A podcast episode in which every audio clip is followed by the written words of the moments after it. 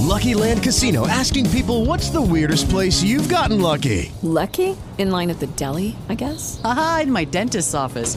More than once, actually. Do I have to say? Yes, you do. In the car before my kids' PTA meeting. Really? Yes. Excuse me, what's the weirdest place you've gotten lucky? I never win and tell. Well, there you have it. You can get lucky anywhere playing at LuckyLandSlots.com. Play for free right now. Are you feeling lucky? No purchase necessary. Void where prohibited by law. 18 plus. Terms and conditions apply. See website for details.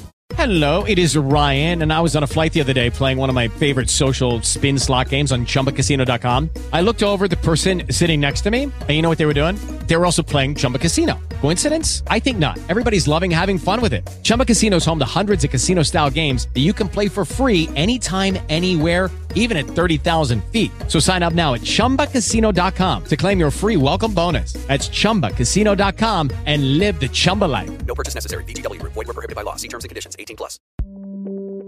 Magic Cast, presentación especial. Una noche, mientras estaba sentado, medio borracho, en una más infame taberna, de pronto me llamó la atención un objeto negro que yacía sobre la tapa de uno de los enormes tonebles de ginebra o de ron que constituían el principal mobiliario del lugar. Durante algunos minutos yo había estado sentado mirando fijamente la parte superior de ese tonel y lo que me sorprendió entonces fue el hecho de no haber visto el objeto que se hallaba encima. Me acerqué a él y lo toqué con la mano era un gato negro. Un gato muy grande, tan grande como Pluto y con un gran parecido a él en todos los aspectos, salvo el uno. Pluto no tenía ni un pelo blanco en el cuerpo, pero este gato mostraba una mancha blanca, grande aunque definida, que le cubría casi todo el pecho. Cuando lo toqué se levantó enseguida, empezó a, a ronronear con fuerza. Se restregó contra mi mano y pareció encantado de mis atenciones. Este, pues, era el animal que andaba buscando. Inmediatamente le propuse comprárselo al tabernero, pero en esa persona me dijo que no era el dueño, que no sabía nada del gato y que nunca antes lo había visto. Seguí entonces acariciando el gato y cuando me levanté para marcharme a casa, el animal se mostró dispuesto a acompañarme. Le permití que lo hiciera. A rato me inclinaba y lo acariciaba mientras venía a mi lado. Cuando estuvo en casa se acostumbró enseguida y pronto llegó a ser el gran favorito de, de mi mujer. Por mi parte, enseguida descubrí en mí una antipatía hacia el animal. Era exactamente lo contrario de lo que yo había esperado, pero sin que sepa cómo ni por qué ocurría su evidente afecto por mí, me disgustaba y me irritaba. Lentamente tales sentimientos de disgusto y molestia se transformaron en la amargura del odio. Evitaba encontrarme con, con el animal, una cierta vergüenza, y el recuerdo de mi acto de crueldad me prohibían abusar de él físicamente. Durante algunas semanas no le pegué ni lo maltraté con violencia, pero gradualmente, muy gradualmente, llegué a sentir una inexpresable repugnancia por él y a huir en silencio de su odiosa presencia, como si escapara la emanación de la peste. Lo que sin duda aumentaba mi odio hacia el animal fue el descubrimiento a la mañana siguiente de haberlo traído a casa de aquel gato igual que Pluto, había perdido uno de sus ojos. Sin embargo, precisamente esta circunstancia lo hizo más querido de mi mujer, quien, como ya he dicho, poseía en alto grado esos sentimientos humanitarios que una vez habían sido el rasgo distintivo de mi temperamento y la fuente de mis más simples y puros placeres. Con mi aversión hacia el gato, su cariño por mí parecía a la vez aumentar. Seguía mis pasos con una pertinencia que me sería difícil hacer comprender al lector. Donde quiera que me sentara, venía a agazaparse bajo mi silla o saltaba a mis rodillas, cubriéndome con sus repugnantes caricias. Si me levantaba a pasear, se metía entre mis pies y así casi me hacía caer, o clavaba sus garras y afiladas garras en mi ropa y de esa forma trepaba hasta mi pecho. En aquellos momentos, aunque ansiaba destruirlo de un golpe, me sentía no obstante refrenado en parte por la memoria de mi crimen anterior, pero principalmente, déjeme confesarlo ya, por un terrible temor al animal. No era exactamente aquel temor miedo a un, mal físico, y sin embargo no sabía cómo definirlo de otro modo. Me siento casi avergonzado de admitir, sí. Incluso ahora desde esta celda para criminales, casi me siento avergonzado de admitir que el terror y el horror de aquel animal me causaba había sido alimentados por una más de las más insignificantes quimeras que fuera posible concebir. Más de una vez mi mujer me había, me había llamado la atención sobre el aspecto de la mancha de pelo blanco, de la cual ya he hablado, y que constituía la única diferencia visible entre esa extraña bestia y la que yo había matado. El lector recordará que esta mancha, aunque era grande, había sido al principio muy indefinida, pero gradualmente casi imperceptiblemente, de forma que mi razón luchó durante largo tiempo para rechazar ese cambio. ¿Cómo no imaginarlo? La mancha fue adquiriendo una rigurosa nitidez en sus entornos y era ya la imagen de un objeto que tiemblo a nombrar. Y por ello, sobre todo, odiaba, temía y me habría librado del monstruo si me hubiese atrevido a hacerlo. Era, digo, la imagen de una cosa atroz, horrible, la imagen del patíbulo o fúnebre y terrible máquina del horror y del crimen y de la agonía y de la muerte. Y entonces sentía de veras sobre, sobre mí una desgracia mayor, la simple desgracia humana, y pensar que una bestia cuyo semejante yo había destruido con mucha sevicia, una bestia podía obrar en mí, sobre mí, un hombre creado a imagen y semejanza de Dios, tanta insufrible miseria hay, ni de día ni, ni de noche conocía tal descanso. De día el animal no me dejaba en paz ni un momento, y de noche me despertaba, yo sobresaltado por los sueños de indescriptible terror para sentir el ardiente aliento de aquella cosa en mi cara y su enorme peso. Encarnada pesadilla que, que no tenía yo el poder de quitarme de encima, descansando eternamente sobre mi corazón. Bajo la opresión de tormentos como estos, sucumbió en mí el débil vestigio del bien. Ya mis únicos acompañantes íntimos eran pensamientos malvados, los más oscuros y de los más malignos pensamientos, El mal humor de mi disposición habitual creció hasta convertirse en un odio a todas las cosas y a toda la humanidad. Mi mujer, de que nada se quejaba, era la más habitual y la más paciente víctima de las repentinas, frecuentes e incontrolables explosiones de furia que me abandonaba entonces ciegamente. Un día me acompañó cuando iba algún quehacer doméstico al sótano de la vieja casa donde nuestra pobreza nos obligaba a vivir.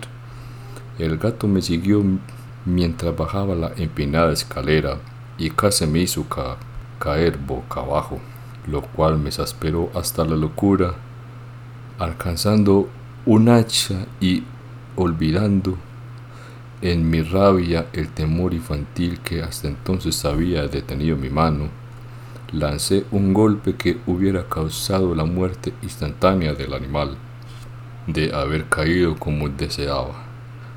Pero la mano de mi mujer detuvo el golpe, provocando su intervención. Estalló en mí una rabia más demoníaca. Logré soltar mi brazo de su mano y le hundí el hacha en la cabeza. Cayó muerta a mis pies, sin un quejido. Consumado el horrible asesinato, me dediqué deliberadamente a la tarea de ocultar el cuerpo. Sabía que no podía sacarlo de la casa ni de día ni de noche. Sin correr el riesgo de que los vecinos me vieran, se me ocurrieron varias ideas. Por un momento pensé cortar el cadáver en pequeños trozos y destruirlos con el juego.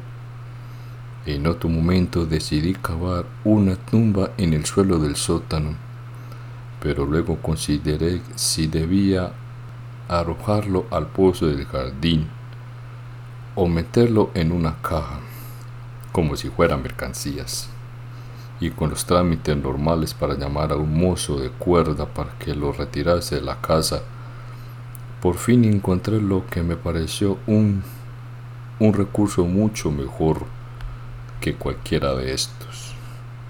Decidí emparedar el cadáver en el sótano, tal como se cuenta que los monjes de la Edad Media hacían con sus víctimas. Para un propósito semejante, el sótano era idóneo. Las paredes no habían sido sólidamente construidas y se les había aplicado una capa de yeso vasto que la humedad del ambiente no había dejado endurecer. además, en una de las paredes había una saliente motivado por una falsa chimenea que se había rellenado de forma que se pareciera al resto del sótano. No, no tenía dudas de que fácilmente podía quitar los ladrillos de esa parte, introducir el cadáver y taparlo, todo como antes, de manera de que ninguna mirada pudiera descubrir nada sospechoso. Y mis cálculos no me desilusionaron con una palanca saqué fácilmente los ladrillos y después de colocar con cuidado el cuerpo contra la pared interior, lo apuntalé en esa posición y casi sin dificultad volví a colocar los ladrillos en forma original. Después de procurarme argamasa, arena y cerda, preparé con la mayor precaución posible un yeso que no se podía distinguir del antiguo y revoqué cuidadosamente de nuevo el heladrillado antiguo. Cuando acabé me, me sentí satisfecho de que todo hubiera quedado bien. La pared no mostraba la menor señal de haber sido alterada Recogí del suelo, los desechos con, el más minucioso de los cuidados. Triunfante, miré alrededor y me dije, Aquí por lo menos no he trabajado en vano. Mi paso siguiente consistió en buscar a la bestia que había, que había sido la causa de tanta desdicha, porque al fin me sentí firmemente resuelto a matarla.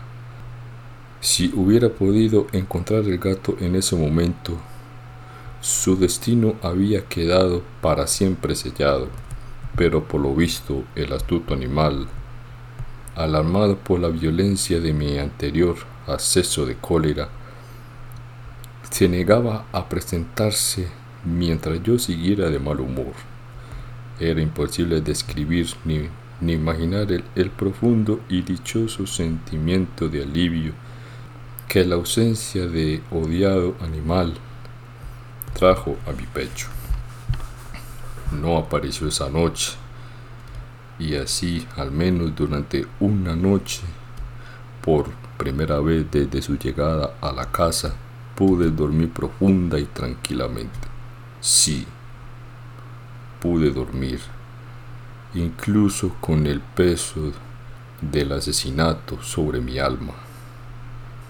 Pasaron el segundo y el tercer día y aún no volvía mi atormentador.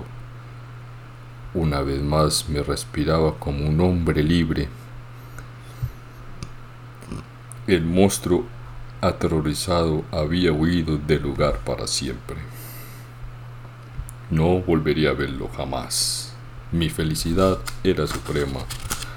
La culpa de mi negro acto me molestaba poco. Se habían hecho algunas indagaciones, pero éstas hallaron una respuesta sin dificultad. Incluso habían mirado toda la casa, pero por supuesto no se descubrió nada. Yo consideraba y aseguraba que mi felicidad futura. Al cuarto día después del asesinato, un grupo de policías entró en la casa intempestivamente y procedió una y otra vez con una investigación. Seguro de que mi lugar de ocultación era inescrutable. No sentí la menor inquietud. Los agentes me pidieron que los acompañara en su registro. No dejaron ni un rincón ni escondrijo sin explorar.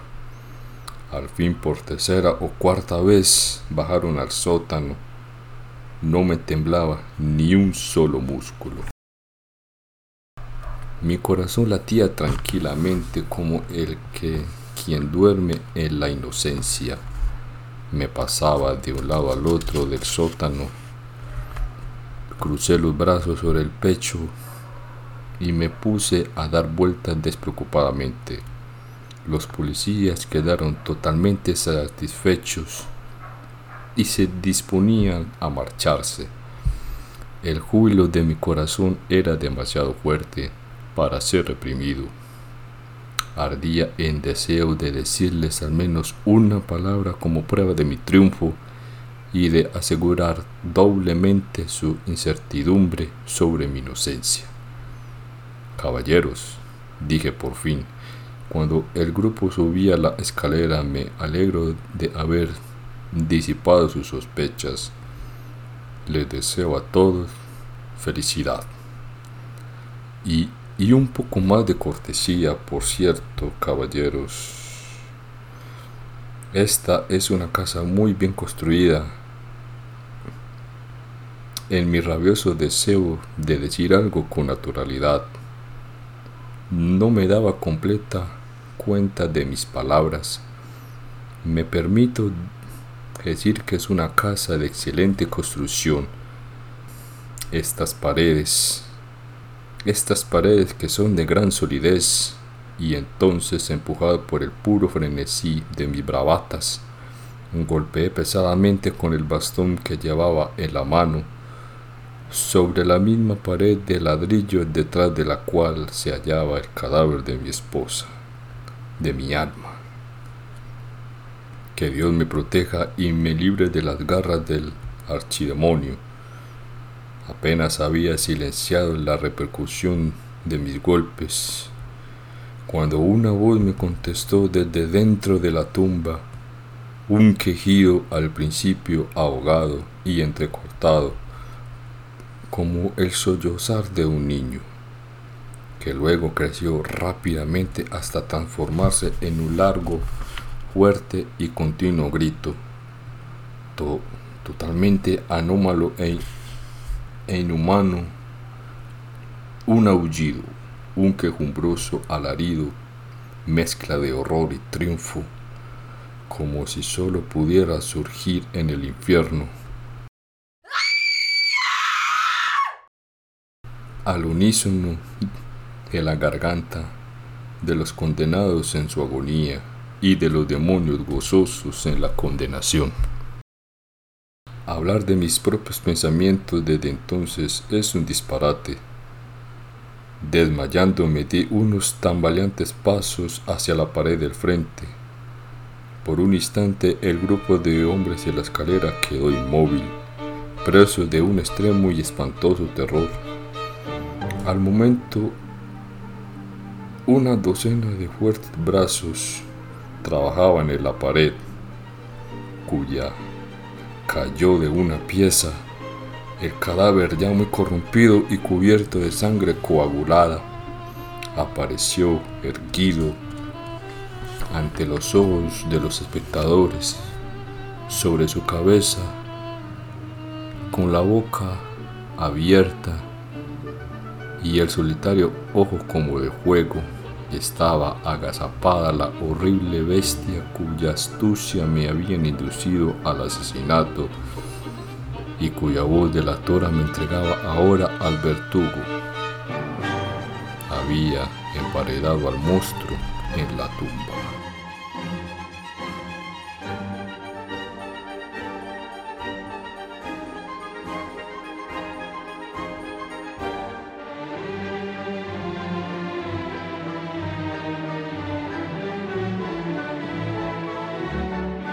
Esperar a continuación la próxima semana en Magic Cast.